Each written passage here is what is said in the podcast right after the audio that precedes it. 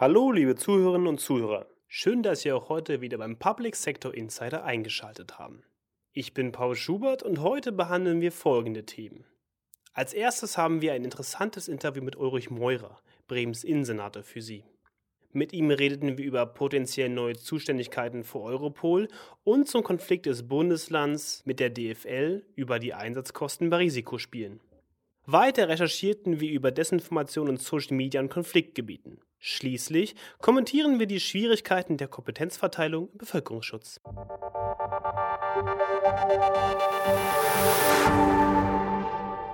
Das Land Bremen hat in diesem Jahr im Fußball wieder mal Schlagzeilen gemacht. Dabei rede ich allerdings nicht vom Aufstieg Werders in die erste Liga, sondern vom Urteil des Bundesverwaltungsgerichts im Februar. Darin entschied das Gericht, dass Bundesländer die Polizeikosten für Hochrisikospiele bei der DFL geltend machen können. Der Bremer Innensenator Ulrich Meurer begrüßte diese Entscheidung. Im Interview mit Chefredakteur Uwe Proll thematisiert er neben anderen innenpolitischen Themen auch die weiteren Entwicklungen in dieser Thematik. Herr Meurer, Herr Senator, ganz herzlich willkommen. Ja, viele Grüße aus Bremen. Was sind die äh, wichtigsten äh, Dinge, die Bremen beschäftigen im Rahmen der inneren Sicherheit? Herr Meurer, was ist da Ihre Einschätzung? Ja, uns geht es so wie vielen anderen Bundesländern.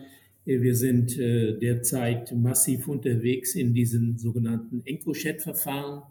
Hier geht es um die organisierte Kriminalität und im Fokus ist der Drogenhandel. Äh, und wir sind da besonders belastet. Ähm, das hängt einfach mit unserer geografischen Lage zusammen. Wir haben vom BKA viele Datensätze bekommen, äh, ungefähr 500 äh, von insgesamt 4000, die bundesweit verteilt worden sind. Und da sieht man natürlich, dass wir einen riesigen Anteil haben. Hamburg hat 1000 bekommen. Und das hängt einfach damit zusammen, dass wir Häfen haben, die natürlich also auch dann als Umschlagsplatz äh, für den ganz großen Handel also prädestiniert sind. Und insofern ist das nicht verwunderlich, dass Hamburg und Bremen natürlich dann in Sachen Drogenhandel äh, massiv gefordert sind. Und ja, das ist ein Thema, das macht uns auch sehr viel, nicht nur Arbeit, sondern auch sehr viel Freude. Wir haben eine riesige Anzahl von Haftbefehlen vollstrecken können. Äh, die Gerichte haben viele Top-Täter zu langjährigen Haftstrafen verurteilt. Äh, und das ist erst der Anfang. Die nächsten Daten kommen in den nächsten Monaten. Das heißt, wir haben zum ersten Mal so die historische Chance, gegen das organisierte Verbrechen hier erfolgreich vorzugehen. Herr Innensenator, Sie sprachen die IMK, die letzte in Würzburg, an. Da gab es äh, auch einige Diskussionen, äh, auch bei der Sondersitzung in Brüssel, die die IMK dort abgehalten hat, äh, um das Thema Europol. Und da zeichnete sich doch ein, naja, Dissens will ich vielleicht nicht sagen, aber doch eine unterschiedliche Betrachtungsweise aus. Äh, da gab es einige A-Länder, die sich doch vorstellen können, wie Ihr Kollege Pistorius in Hannover, äh, dem der Europol einfach mehr Kompetenzen und gegebenenfalls auch operative Möglichkeiten an die Hand zu geben. Äh, und äh, einige B-Länder sind da strikt dagegen. Wie ist denn Ihre Position? Wie soll es mit Europol weitergehen? Ja, also ich bin überzeugt davon, dass bei den Krisen, mit denen wir es zurzeit zu tun haben, äh, das Bündnis von strategischer Bedeutung ist. Wir können viele Probleme nicht alleine in der Bundesrepublik lösen. Und Sie sehen ja alles das, was wir haben im Bereich also der EncroChat-Verfahren, im Bereich Kinderpornografie. Ohne die Kooperation mit den anderen Partnern wäre das doch alles gar nicht möglich gewesen. Und deswegen denke ich also, wären wir klug beraten, wenn wir diese Kooperation ausbauen und Interpol stärken. Ja, äh, ich wollte noch mal fragen zum Thema Europol. Da ging es in der Diskussion äh, natürlich um die Stärkung von Europol als Institution, als Drehscheibe auch für Information. Sie ja. haben das als Kooperation bezeichnet.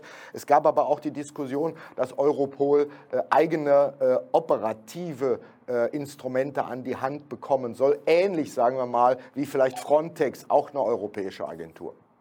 Ja, also ich bin da überzeugte Europäer und ich habe da mit unserer nationalen äh, Eigenständigkeit überhaupt keine Probleme. In einem vernünftigen System kann das nur äh, uns Vorteile bringen. Äh, und deswegen, ich glaube, diese Debatte werden wir noch weiterführen. Äh, und ich hoffe, dass wir einfach die zentralen Instanzen der stärken. Äh, es ist einfach, sagen wir, gegen die ganzen Herausforderungen können wir nicht alleine bestehen. Und wenn wir sehen, dass Kriminalität auf Servern betrieben wird, die in der Regel im Ausland stehen und wo wir keinen Zugriff haben, also von da läuft nichts ohne Unterstützung und, und ohne eine vernünftige Zusammenarbeit. Ich habe eine Frage, die sich sehr auf Bremen äh, bezieht und auf Ihre Person natürlich auch, äh, Herr äh, Senator. Das ist die Auseinandersetzung in der Vergangenheit äh, mit der deutschen Fußballliga. Da gab es ja sehr unterschiedliche Meinungen und Sie haben die vertreten, zu sagen, wer sozusagen bestellt könnte man salopp formulieren, der muss auch bezahlen. Das heißt also, wer äh, Risikospiele durchführt, muss auch dafür Sorge tragen, dass das kein, zu keinem Risiko kommt oder er muss für die Risikominimierung sich finanziell beteiligen. Sie haben da gerichtlich sich auseinandergesetzt. Wie geht das weiter? Äh, und wie ist der aktuelle Stand? Und äh, werden andere Länder das genauso machen? Ja, also diese Auseinandersetzung mit der DFL ist ja schon inzwischen, also historisch kann man sehen, wir haben äh, die Verfahren fast alle gewonnen, jedenfalls die entscheidenden, äh, zuletzt nochmal beim Bundesverwaltungsgericht.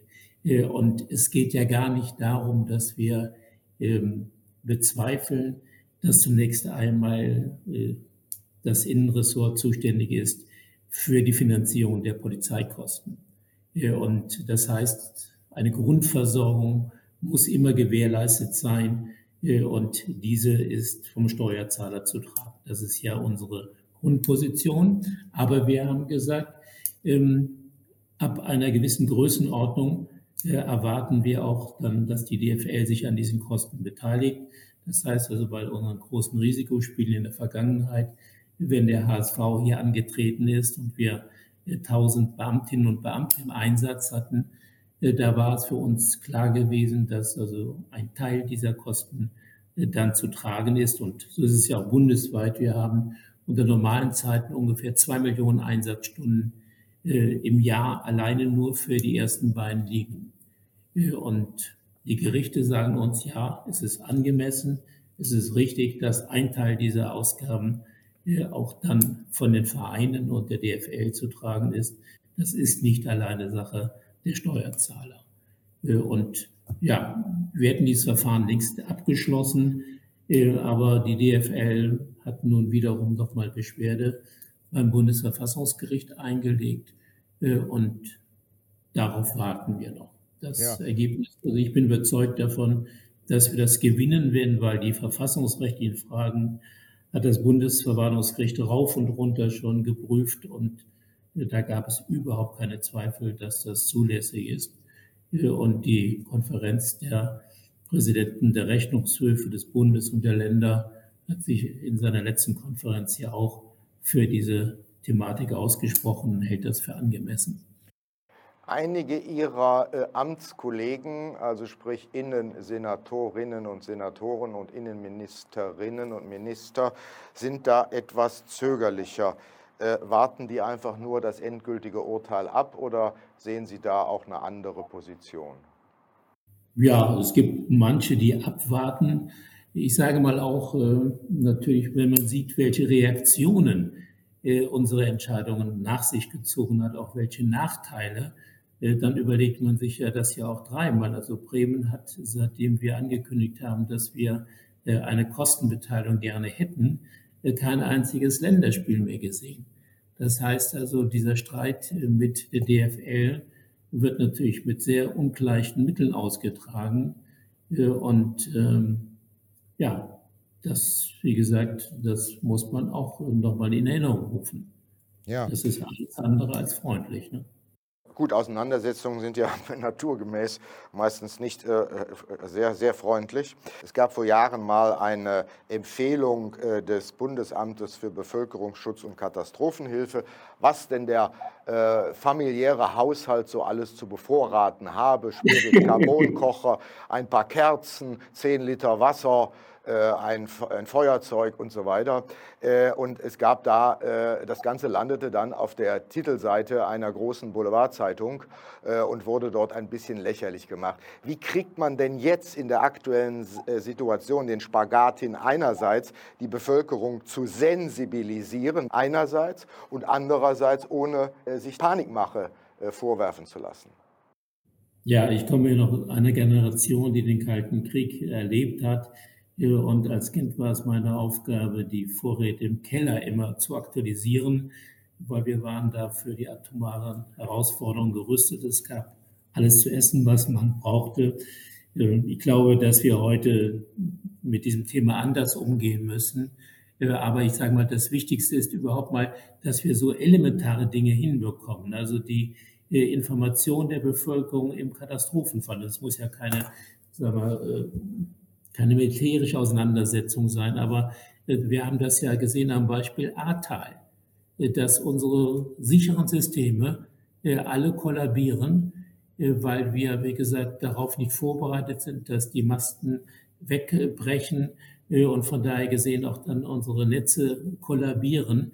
Das sind ja so die ersten Anfänge, mit denen wir uns beschäftigen müssen. Wie können wir sicherstellen, dass man überhaupt mal über eine halbwegs sichere Kommunikationsstruktur noch verfügt. Das ist nur ein Beispiel dafür. Äh, und viele Fragen, die Sie formuliert haben, ähm, stellen sich. Ganz herzlichen Dank, Herr Innensenator, für das Gespräch. Das war Ulrich Meurer im Interview mit Chefredakteur Uwe Proll. Social Media ist ein guter Zeitvertreib. Man kann sich stundenlang durch Bilder scrollen und sich in Twitter-Threads verlieren.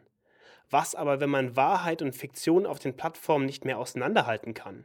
Wie gefährlich Social Media im Zusammenhang mit der Fülle an Desinformationen, vor allem in aktuellen Krisenzeiten ist, zeigt die Recherche meines Kollegen Benjamin Hilbricht. Sprecherin ist passenderweise unsere Social Media Redakteurin Tanja Clement. Wie jeder gute Offizier kann ich von Clausewitz zitieren. Krieg ist die Fortsetzung der Politik mit anderen Mitteln so Major Paul Strobel. Analog kann man sagen, Desinformation ist die Fortsetzung des Krieges mit anderen Mitteln. Doch Deutschland kann sich auf zwei Weisen wehren. Strobel, der als Head of Digital Communications bei der Bundeswehr arbeitet, schränkt sein abgewandeltes Clausewitz-Zitat sofort ein. Natürlich sei Desinformation keine kinetische Gewalt, doch es handle sich um die Vorstufe eines gewalttätigen Konfliktes. Deswegen hätte China zum Beispiel Desinformationskampagnen als vorbereitende Eskalationsstufe in ihre Militärdoktrin geschrieben. Denn Informationskriegsführung könne zu bewaffneten Konflikten führen. Desinformation ist ein Effekt, der durch Hebelwirkung erzeugt wird, erklärt Dr. Michael Kreuzer. Kreuzer forscht für das Fraunhofer Institut zur Cybersicherheit und leitet das Forschungsprojekt Dorian. Dort untersucht er, wie mit technischen Mitteln Desinformation erkannt und bekämpft werden kann. Eine Person oder eine Gruppe erwecke den Eindruck, dass Hunderttausende eine bestimmte Meinung vertreten. Von Psychologinnen und Psychologen habe er etwas gelernt. Menschen neigten dazu, etwas nur deswegen zu glauben, weil sie dieser Information oft ausgesetzt sind. Dadurch könne eine Gruppe von wenigen die Meinung der Masse formen. So gebe es aktuell viel pro-russische Propaganda bei TikTok, berichtet Paula Köhler. Sie forscht bei der Forschungsgruppe Sicherheitspolitik für die Stiftung Wissenschaft und Politik. Influencerinnen und Influencer umgingen die Sperre, die die chinesische Videoplattform gegen den russischen Staatssender Russia Today verhängt habe. Zusätzlich pushe der Algorithmus die pro-russischen Videos, da eine kleine Gruppe von rund 5500 Personen unverhältnismäßig viele Kommentare für diese Filmchen schreibe. Die 5500 sind allein für die Hälfte aller Kommentare zu den Videos verantwortlich. Es ist ein sehr kleiner ähm, Anteil an Menschen, die sehr viele Kommentare schreiben und dadurch den Algorithmus bringen, dazu bringen, diese Videos ähm, nach oben zu pushen. Passt Köhler zusammen. Die Desinformationskampagne imitiert einen Trend aus der Werbung, erklärt Strobel. Und ähm, in, der, in der Werbung und, ähm, und, und im Marketing haben wir nun mal seit, seit naja, zwei, drei Jahren mittlerweile den Trend hin zu Influencern, also sprich der Kommunikation durch vermeintlich echte Personen und nicht mehr hinter Markenlogos. Also man lässt lieber Botschafter für sich sprechen, als selber als Marke aufzutreten. Und das ist halt ein Trend, den sich die Propaganda und die Desinformation angepasst hat. Und den Vorteil, den sowas natürlich hat, ähm, durch Influencer als, als Mittler aufzutreten, ist, dass das für eine Zielgruppe, also für, gerade für die junge Zielgruppe auf TikTok erstmal unauffällig ist. Man ist eben nicht RT Deutsch und eindeutig zurechenbar zu, zu, zur russischen Seite. Man ist menschlich, sympathisch, männlich, weiblich, jung und, und ja, einfach spricht mit den Leuten direkt und vermeintlich auf Augenhöhe. Zusätzlich sei dieses Vorgehen kostengünstig, fügt Köhler hinzu. Die Russen hätten ihren Angriff auf die Ukraine deswegen auch mit massiven Desinformationskampagnen begleitet, erklärt Strobel. Der Jubelschrei im Westen, als sich die Bevölkerung Europas und Amerikas geschlossen hinter die Ukraine stellte, sei verfrüht gewesen. Wir im Westen, wir waren gar nicht die Zielgruppe. Den Russen war relativ klar mit Invasionsbeginn, dass man im Westen keine großen Sympathiepunkte damit erzielen würde. Wo das aber ginge, war vor allem in Afrika, wo Russland ja auch seit Jahren äh, seine Präsenz ausbreitet, ähm, und im asiatischen Raum. Und da haben wir tatsächlich massive Desinformationskampagnen und Propagandakampagnen mit prorussischen Narrativen sehen können. So Strobel. Durch die Sprachbarriere wisse man nicht wirklich, wie erfolgreich diese waren. Kreuzer setzt hier an. Wenn wir tatsächlich ähm, systematischen Zugang hätten zu diesen Plattformen, dann könnten wir auch Dinge aufdecken. Da ist es so, glaube ich, dass sogar in den USA gibt es einen Fair Information Act. Das heißt, äh, die, die Forschung darf da stärker auf diese sozialen Netzwerke zugreifen und kann die dann untersuchen und die Untersuchungsergebnisse liegen dann vor. Und in dem Moment kann man natürlich auch wieder sich ein besseres Urteil darüber bilden, wie vertrauenswürdig ist eigentlich diese Plattform für mich jetzt in dem Moment. Ja. Sowohl Köhler als auch Strobel fordern darüber hinaus, dass man dem Problem mehr entgegensetze als immer mehr Zensur. Zensur ist eine slippery slope, argumentiert Strobel. Stattdessen solle die Bundesregierung eigene Informationskampagnen starten. Bei strategischer Kommunikation gibt es absolut Nachholbedarf. In Deutschland ist alles mit Propaganda verpönt, erklärt Köhler diesen Zustand. Dabei können die Regierungen kreativer werden. In den USA zum Beispiel hätte die Regierung Influencern angeboten, sie über Desinformation zu briefen. Das kam gut bei den Influencern an, weil sie das Gefühl hatten, die Leute nun besser informieren zu können. Wer macht was? Und wer hat welche Pflichten? Die Aufteilung zwischen Bund und Ländern ist bei verwandten Themen immer besonders schwierig. Im heutigen Kommentar widmet sich mein Kollege Bennett Clavon der Kompetenzverteilung im Bevölkerungsschutz. Sprecher des Kommentars ist Tim Rothaus. Nun nimmt es endlich Form an. Das gemeinsame Kompetenzzentrum Bevölkerungsschutz, kurz GCOP, wurde nun offiziell von Bund und den Ländern auf den Weg gebracht. Das Zentrum findet beim Bundesamt für Bevölkerungsschutz und Katastrophenhilfe sein Zuhause. Mit jeweils fünf Vertretern von Bund und Ländern als Kernmannschaft sollen nun die nächsten konkreten Schritte geplant und Maßnahmen priorisiert werden. Das ist mehr als löblich. Positiv ist auch die engere institutionelle Verknüpfung der Bundesebene und der Länderebene im Bevölkerungsschutz zu bewerten. Die strikte Trennung im Grundgesetz zwischen Zivilschutz, also der Gefahrenabwehr im militärischen Spannungsfall, auf Bundesebene und dem Katastrophenschutz auf Länderebene mag vielleicht nach dem Zweiten Weltkrieg sinnvoll gewesen sein, ist aber in Zeiten von gebietsübergreifenden Lagen und verwischenden Grenzen zwischen Katastrophe und Spannungsfall, Cyberangriffe und Gasmangel lassen grüßen, längst überholt. Auch in der konkreten Gefahrenabwehr ist man schon lange in dieser Realität angekommen. Nicht erst seit der Flutkatastrophe 2021 im Ahrtal hilft die Bundeswehr den Landesbehörden bei Fluten oder Überschwemmungen. Das BBK verteilt auch schon seit einigen Jahren Fahrzeuge an die Länder. Aber dieser neue Impuls, dieser neue Schwung auf politischer Ebene muss genutzt und in konkrete Maßnahmen umgemünzt werden. Schade ist deshalb bei der Vereinbarung von Bund und Länder zum GCOP, dass bisher noch keine Verpflichtungen bekannt gegeben wurden. Es braucht vielleicht auch nicht gleich eine Grundgesetzänderung. Ein Staatsvertrag könnte die Zusammenarbeit sicherer regeln. Beim Havariekommando funktioniert dies schon. Eine erste Idee kam zum Beispiel vom Bundestagsabgeordneten Leon Eckert. Vieles bleibt aber zunächst auf freiwilliger Basis. Das ist zunächst einmal nicht schlimm, aber die ersten Reflexe von manchen Ländern lassen bereits Böses ahnen. So wurden gleich nach der Verkündung der Vereinbarung der Bund von Länderseite zur Kasse gebeten. Aber so funktioniert es nun mal wieder auch nicht. Der Bevölkerungsschutz ist eine gemeinsame Aufgabe. Das heißt, alle müssen etwas tun. Und am besten fängt man bei sich selbst an. Mit diesem Kommentar sind wir am Ende der heutigen Episode angelangt. Vielen Dank fürs Einschalten. Wenn Sie Feedback zu heutigen oder anderen Podcast-Folgen haben, freuen wir uns auf Ihren Input an podcast.behördenspiegel.de. Ansonsten hören wir uns in der nächsten Woche wieder. Machen Sie es gut.